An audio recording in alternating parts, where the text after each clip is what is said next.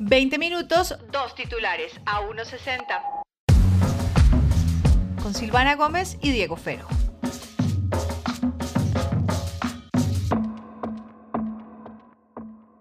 Silvana Gómez, oyentes, bienvenidas, bienvenidos a este su programa a 1.60. ¿Qué más de cosas, Silva? Muy bien, ¿cómo te fue el fin de semana? ¿Qué tal estuvo tu fin de semana? Pues bien, estuvo tranqui, diría yo.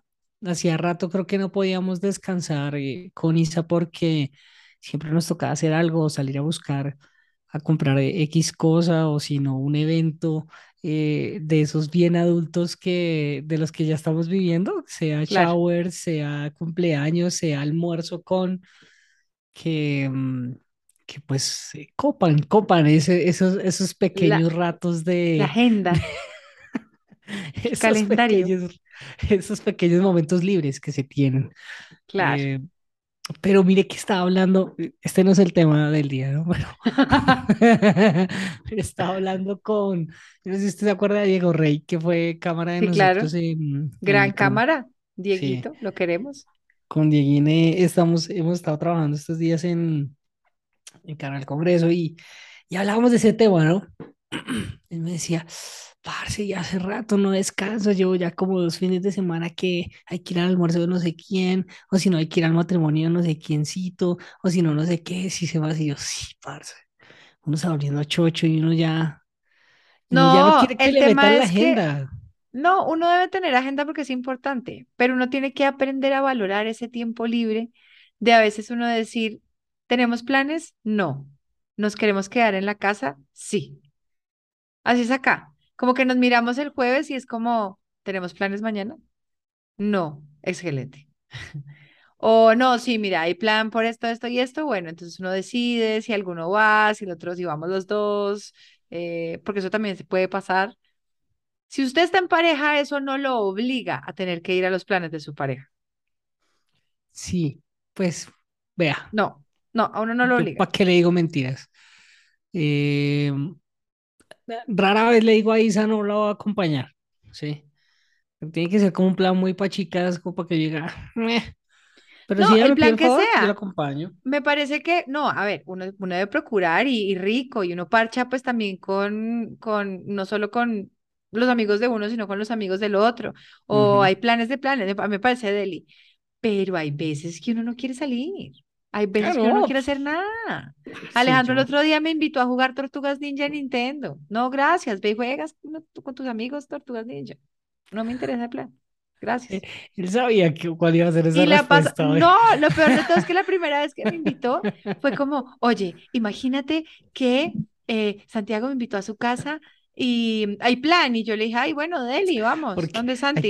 y, me dice, y me dice, ¿Qué? Hay que dejarlo. Termine, termine, termine. Me dice, y me dice, hay plan, hay plan allá. Yo, bueno, de una, súper chévere. Y me dice, no, pero el plan es ir a jugar Tortugas Ninja en Nintendo 64, en alguna de esas huevonadas. Sí, en Super eh, Nintendo creo que Por si quieres venir. Y yo lo miré y le dije, ¿tú me estás jodiendo? ¿De verdad? ¿Me estás invitando a jugar Nintendo? ¿No Tortugas Ninja? Y le dio risa y me dice, sí. Y yo, ¿por qué crees que a mi mamá puede gustar? Lo cual me pareció muy tierno y me dijo lo siguiente, a ti ese tipo de cosas te gustan, a ti las tortugas niñas te gustan. Y yo, pues sí, pero no para ponerme a jugar Nintendo. Puedes ir a jugar Nintendo con tus amigos, yo ya no me quiero sentar a ver jugar Nintendo a nadie. Yo ya hice, yo ya cumplí en mi calendario en los años de vida que uno tiene, se sienta a ver jugar Nintendo a las personas, torneos de FIFA, eh, Mario Bros, todas, todas esas cosas, yo ya lo pasé. Entonces que se vaya feliz donde Santiago y juegue Tortugas Ninja. Y yo me quedo todos, acá todos sabíamos cuál iba a ser, mire, todos sabíamos cuál iba a ser esa respuesta porque, para ser muy francos, queridas y queridos oyentes, cuando uno se casa, uno pide permiso. Uno sí o sí pide permiso, le pide permiso a la Ah, esposa para todo. no, esta primera vez no era de pedir Sí. permiso, me estaba convidando a su No, plan. Antes de ayer ya me dijo que el sábado ya, me- no, este fin de semana sí me dijo, Santiago me volvió a invitar porque nos faltaron cuatro mundos y yo te puedo decir de Santiago, adiós, yo me voy a quedar viendo mis pero se, se está programas. pidiendo permiso. Ah, pues obvio. No es que yo no estoy criticando la pedida de permiso, estoy es diciendo que hay veces que uno puede hacer planes solo. Es como, Uno puede mira, decir que no quiere ir. voy a ir a jugar fútbol 5 con mis amigos. ¿Quieres ir? Allá te espera una grada para que me veas jugar y meter goles o no meterlos y comérmelos todos. Pues la respuesta uno ya sabe cuál va a ser, ¿y ¿qué tal que obviamente. un día Isa te diga, yo sí quiero ir a verte y que me dediques todos Que goles? vaya, que vaya, bienvenida. Ah, Ahí hay pola, ahí hay bueno, ambiente familiar, por eh, hay eso. una rana y por ahí hay un tejito Mi, también. mi tema era no de pedir permiso, sino de que uno puede tomar la decisión de decir, no quiero ir. Yo hace Sí, relativamente poco había una fiesta de cumpleaños en una discoteca y le dije, Alejandro, no tengo ganas de salir de fiesta. Yo, que soy mis fiesta, mis baile, mis todo. Dije, sí, no tengo ganas de fiestas mil. salir. Y el man se fue a su fiesta feliz, pasó allá atrás. Yo llegué, me acosté feliz en mi cama porque no quería ir. Y él me ha hecho lo mismo. Yo de plan no quiero ir. Bueno, no vayas. Listo. Eso también Muy está bien. bien. No, eso sí, ¿sabe qué me parece sano? Me parece bueno, O también está la otra de no se eso no autoinvite, porque hay el planes hecho, de planes. Pero no desconozcamos el hecho de las matrimillas y de su existencia, Ah, obvio, obvio, obvio. los niveles que se no, pueden desbloquear. no, yo estoy hablando de un punto, de, de uno de los tantos puntos de, solo toqué un tema, un bullet, Muy no bien. más. Habiendo, habiendo cerrado esta Ya se introducción, acabó el tiempo. esta introducción marital a este mm, nuevo episodio de a uno sesenta de- yo desde hace rato quería hablar de este tema, mi querida Silvana Gómez, porque la verdad me, me, me llamó mucho la atención. Tiene que ver ver. con Instagram y tiene que ver con TikTok, ¿sí? Ajá. Porque hace poco se publicó un estudio en donde demuestran que Instagram y TikTok pues viene afectando la felicidad y finanzas de millones de usuarios, principalmente los más jóvenes. Entonces ahí hay varias cifras que ellos desglosan. Esta fue una investigación que hizo Bankrate eh, y que recogió la revista Fortune. Eh, hablan de cómo en particular Instagram y TikTok eh, vienen afectando la felicidad de la gente y el estudio lo que buscaba era revisar comportamientos de uno dentro de la plataforma, por supuesto, ¿no? Dicen que cuando el usuario realiza una compra compulsiva después de observar publicidad en Instagram o en TikTok, muy probablemente se va a arrepentir. ¿A usted le ha pasado? Ok, yo la verdad no compro cosas por TikTok o por Instagram, muy poco. No, no, pero bueno, entonces no, a ver, no compro directamente en la aplicación. Y sí me pasa lo que tú estás diciendo, que escribo, pregunto y luego no termino haciendo la compra. Y, y eso, eso es como que uno dice, "Ah, no, sí, sí, sí. pero muchas veces conozco productos a través de Instagram y termino comprando. Como que me meto al link y entro a la, me gusta más entrar a la página web de ese sitio o al WhatsApp o al lo, que- lo que tengan y compro, pero solo si es realmente necesario. No, no caigo tanto en ese hoyo negro de la publicidad y de las ventas. En eso soy buena. Yo creo que, bueno, yo le creo, Silvana, le creo porque siento que como que usted es una, es una, ¿cómo es que se dice? Dicen que los colombianos y las colombianas somos compradores inteligentes porque siempre estamos revisando los pros y los contras de lo que tenemos ahí, ¿sí? Pero dentro de la plataforma, también voy a decirle que de pronto si yo sufriera esto, probablemente yo no lo voy a aceptar de, del tacazo y lo voy a como a pensar, "Mm, tal vez a mí no me pasa. ¿Qué estás queriendo decir? ¿Que no estoy aceptando mis problemas? No, no, no. ¿Sabe, sabe qué lo que, que sí creo que de pronto uno lo ha hecho? Yo creo que yo lo he hecho. Yo creo que yo he visto de pronto gente que a quien sigo, que me sugieren y que tienen X artículo y digo, parce, lo quiero ya, lo quiero, sí, lo quiero para mí, me voy, tú, tú, nada más un poco, lo compro Claro. y después digo, mierda, había una vaina mejor. Entonces, el estudio lo que dice es que dentro de las mismas plataformas, la gente se arrepentía, ¿sí? Porque veían otra publicación que de golpe hizo, los hizo sentir mal sobre la cosa que acaban de comprar, O sea, el ¿sí? maldito algoritmo te manda a comprar y luego el maldito algoritmo te hace sentir mal. Porque el maldito sí. algoritmo te dice, compraste esa camisa, te voy a mostrar tres más que son más chéveres. Pero por lo, ¿Sí? por lo que desglosan dentro del mismo estudio, la sensación que me queda es que las redes sociales nos hacen como envidiosos. Entonces ellos ponen un ejemplo. Obvio. Usted se compra un smartphone después de que usted vio la publicidad en redes sociales, ¿sí? Ujú. A pesar de que no lo necesitaba porque el suyo estaba muy bien, pero usted, carajo, quiero este porque este es el, este porque se ve muy chévere es lo Porque me mejor, lo no merezco, Sí, porque de lo lo que sea. quiero. Sí, El caso es que después de que usted compra esa vuelta, empieza otra vez a revisar su TikTok, su Instagram, tu, tu, tu, tu, tu, y ve que otra persona que usted sigue, que le sugirieron una publicación X, Y o Z que llegó a sus ojos precisamente en ese momento que usted tenía su smartphone, ¿sí? Y se da cuenta que ese celular era mejor y que ese gasto eh, terminó infravalorado, ese gasto que usted ya hizo. Claro, y ahí y lo que que no pega está es un poquito en cumpliendo el ego. sus nuevas expectativas. Exacto, y es un poco Claro, el ego, pero el también ego. es como esa, esa envidia y esa ansiedad que da, porque esto, esto no es nuevo. Lo que pasa es que ahora lo estamos viendo es con compras, esa ansiedad que da la publicación de otra persona. ¿Por qué le digo que no es nuevo? Y lo voy a poner un ejemplo. Hace unos años salieron un par de estudios que revisaban Instagram y Facebook y decían que la gente era envidiosa con las publicaciones de personas a quienes seguían o que consideraban sus amigos, Obvio. Dependiendo de la cantidad de logros o de cosas que estén eventualmente consiguiendo o no. ¿Sí? Ahí el tema de las redes sociales es, es, es ese, ese es el problema y que no sabemos desligarnos de... De hecho, una amiga nuestra, Laura Vera Casa, estaba hablando de eso en, en, en, en Instagram. Ella siempre le preguntan, ay, oye, ¿te divorciaste? Porque ya no pone cosas con, con su esposo, Ajá. pone más cosas con su hija. Y ella un día, ella sale y dice, venga, yo no vengo a compartir mi matrimonio acá, eso es una decisión que yo tomé. Y yo también tenía esa percepción errónea de, ay, todo es perfecto, todo es tan lindo, porque es que obviamente uno en el álbum siempre va a poner las fotos lindas. Claro, las redes sociales, que pueden tener un lado, y uno quiere claro, acordarse de lo bueno siempre, ¿no? Me de imagino, ¿no? acuerdo, pero, Es, pero ahora no es solo de los videos, sino que están los stories. Ya hay, ya hay más honestidad alrededor, ¿no? De si estoy triste, si no estoy triste, si peleé, si no, no sé qué, bla, bla, bla. Pero es el tema de uno desprenderse de qué es real y qué no es real. Y no estoy hablando solo de los filtros o de, o de si tu casa es linda o no, si tienes 43 carros o no. Estoy hablando de esos temas tan personales de, a mí me pasó muchas veces que yo decía, ¿cómo hace la gente para viajar tanto? Y yo no puedo viajar. Yo quería viajar y yo decía, pucha, pero ¿cómo hacen? Viajar no es barato. ¿De dónde sacan la plata? Todavía me pregunto, claro, lo que pasa es que ahora uno ya sabe que hay gente que se dedica a eso. E igual no le coma cuento al 80% de las fotos que toma la gente de los viajes, porque lo que hacen las personas es que van, ya existen tutoriales de cómo tomarse fotos chéveres en los sitios y llegan a París, se toman la foto de la Torre Eiffel y ya. Y no sabemos si les pasaron otras 43 cosas o si realmente están gozando los sitios a donde van solo por tomarse fotos. Yo siento que ahí el turismo influencer ya es como un, un modo.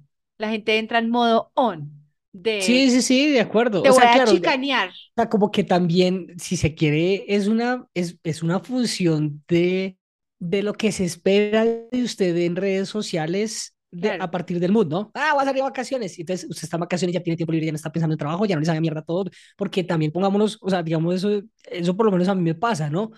Cuando ajá, yo salgo eh, de vacaciones y sé que tengo un espacio en donde ya le avisé a todo el mundo que había, o sea, jefes, voy a salir de vacaciones, me voy a tal claro, lado, o que estas dos semanas son de vacaciones, ¿no? Entonces, ya uno sabe que, ojo, mira lo que voy a decir, sin culpabilidad, sin que me importe un culo lo que me vaya a decir cualquiera, porque estoy claro, en mis vacaciones y estoy claro, por mi derecho poner claro, fotos ebrio o tomando o en tar playa o en no sé qué, si sé más, claro, porque estoy de vacaciones. claro. Es ¿sí? mi ventana de hacer lo que se me dé yo- la gana.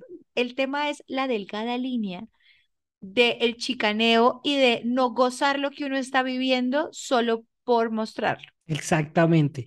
Y mire que el estudio, eh, solamente un par de cositas como para precisar esto que estábamos hablando y que lo menciona precisamente el estudio. Un 64% de los usuarios que compraron compulsivamente después de ver el anuncio dijeron que se habían arrepentido al menos una vez de la compra. ¿El por qué?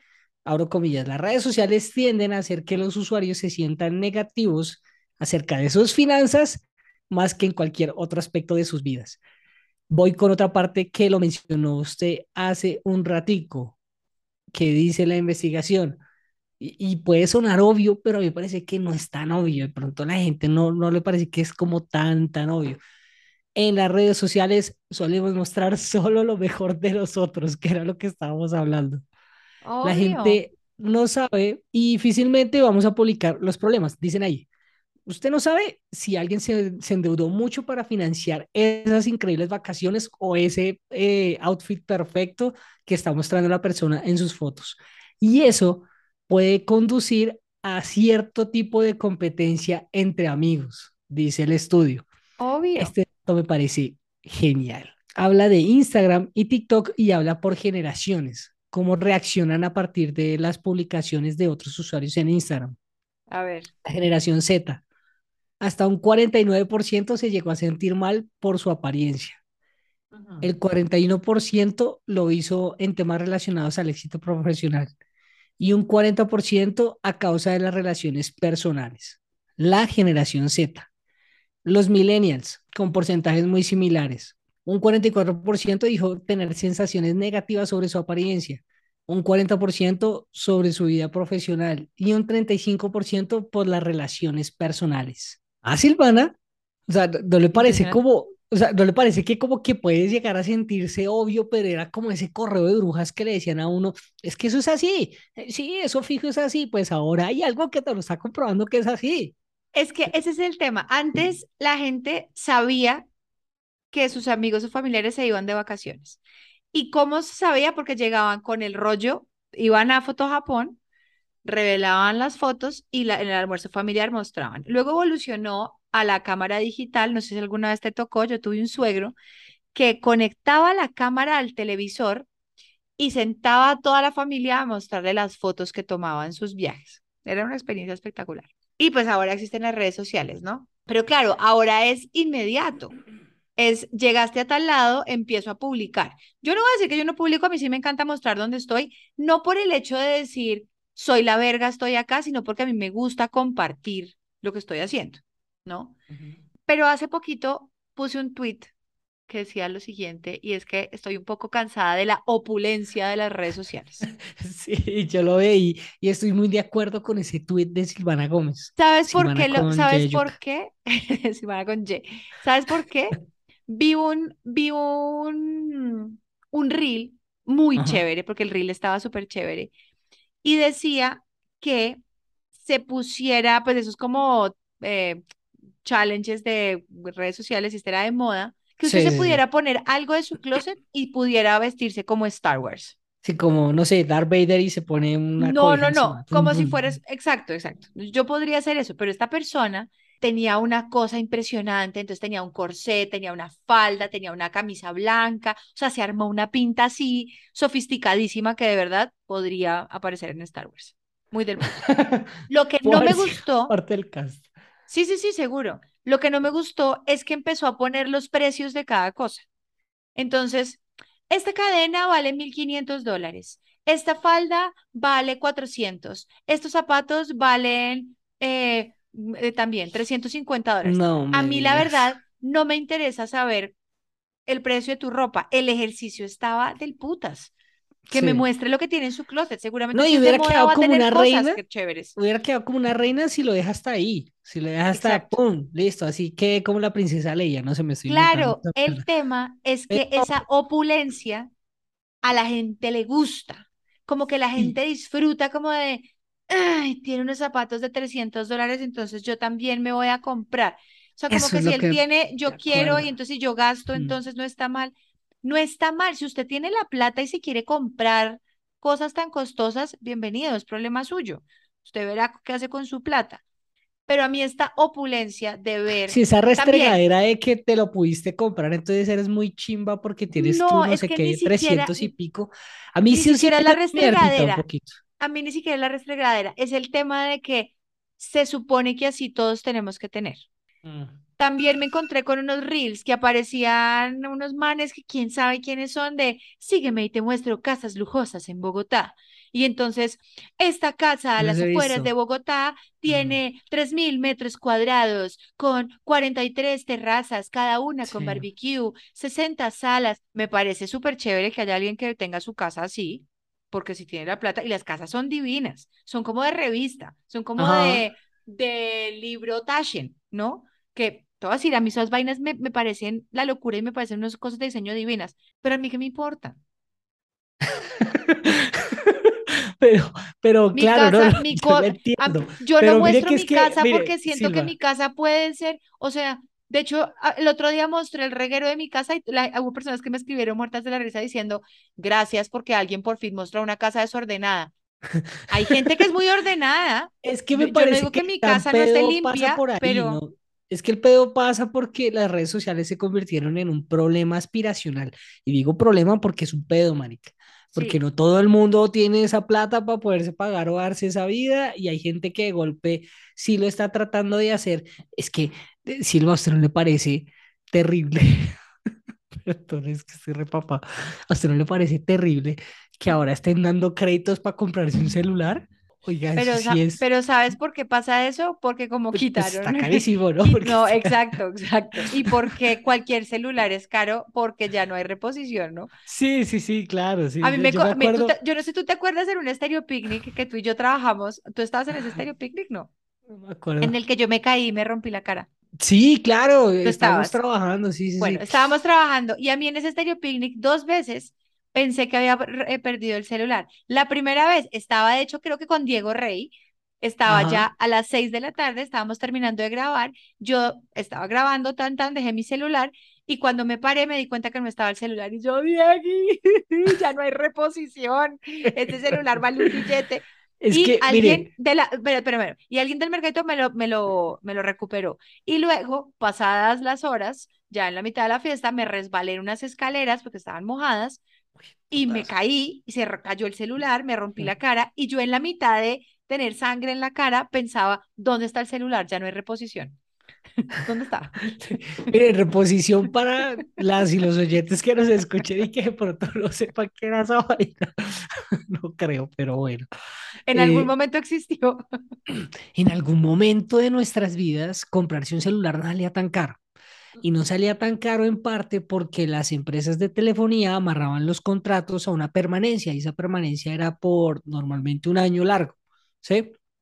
Y, y Y eso, el estar, celular exacto, uno pagaba el celular ahí sin sentirlo y realmente pues le tocaba a uno pagar la mensualidad, pero pues podía uno normalmente cambiar de celular muy rápido, ¿no? De acuerdo. Era lo que uno normalmente hacía, ahora ya no se puede. Pero ¿a qué voy con todo esto de la preocupación aspiracional? Y, voy a cerrar con este dato del mismo artículo. ¿Cuáles son las generaciones que se han visto más afectadas por el uso de las redes sociales? La generación Z tiene el primer puesto con un 84%, seguido de los millennials con un 77%, y en tercer y cuarto lugar la generación X y los baby boomers, 55 y 38. Es decir, que entre más nativos digitales y más dependientes hemos sido durante nuestras vidas de la tecnología, más nos va a afectar este problema aspiracional en el que se han convertido las redes sociales. Es, ¿Sí? es duro, es duro, es duro. Y yo siento que tenemos que tener responsabilidad social con lo que posteamos, con lo que decimos, de verdad. Esto no es solo para la gente que genera contenido profesionalmente. Cualquier persona que tenga una cuenta en cualquier red social es un generador de contenido y hay que ser responsable con lo que posteamos y compartimos. Yo creo que en parte también eso pega, porque esta generación, la nuestra, ha sido muy criticada porque fue ese- esa generación criada con el todo lo vas a poder lograr, todo lo estás haciendo bien y, y, y que nadie te diga que no lo puedes hacer. Estos días me quedaba pensando en eso, Silva. E- Esto lo digo sin ningún tipo de base científico, simplemente percepciones que tal vez quienes decían que el haber sido criados así, como eh, sí, súper soñadores y todo ese rollo, terminó convirtiéndose en un problema porque creemos que no la sabemos todas, que podemos lograrlo todo y que de verdad no cometemos errores. Pero también siento que parte de ese problema se traslada en esto, ¿no? Y es en ver que la gente vive así o nos muestra que está viviendo así, haciendo estos viajes con eh, X, Y o Z, si se quiere, eh, aspiración para poder lograrlo, porque X lo logró, entonces yo también lo voy a poder hacer. Y como que no, no, no nos bajamos a la realidad, y la realidad es otra que nos tiene Sí. jodidas, en donde además, por todo ese discurso de lo que está sucediendo en redes sociales, terminamos pensando que los únicos que tienen la verdad somos nosotros. De acuerdo. Para, para terminar de ahí, quiero darte un consejo a ti y a todos nuestros oyentes, de algo que a mí, a mí de pronto me ha servido y es desprenderme de, del tema de las redes sociales y de su veracidad hasta cierto punto y en vez de decir, "Ush, ese se fue para París, más bien vea usted qué puede agarrar de eso y decir, bueno, esta persona fue a París, de pronto yo puedo encontrar algo chévere y yo me puedo armar algo parecido. Hay que quitarse el tema de la competencia. No, no vamos a lograr todo lo que queremos. Estoy de acuerdo con lo que dice Diego. Eh, como dicen los, los Rolling Stones, you can't always get what you want. ¿No? Mm. O sea, oigan esa canción que es maravillosa, es tal cual lo que uno necesita. Amigos, los queremos. Vayan a Patreon. Se escribe Patreon. El otro día estaba pensando eso, se escribe Patreon. Sí, Eh, patrones. pásense por allá para que nos apoyen, para que podamos seguir haciendo este podcast que tanto queremos. Nunca cambien. Y cualquier, bueno, y cualquier cosita, cualquier comentario, hombre, ahí nos pueden escribir en arroba Diego Claro Ferreira, sí. arroba Silvana Gómez, muchas gracias punto com. Claro que sí. Pásense por el Patreon, el patrocinador. Muchas gracias, Silva. Si quieren seguir hablando de estos temas, nos pueden seguir en nuestras redes sociales, arroba Silvana Gómez, arroba Diego Fero, en Twitter y en Instagram. Y si usted que nos está oyendo cree que esto le puede servir a alguien, no duden en compartirlo. Esto es A 160 con Diego Fero y Silvana Gómez.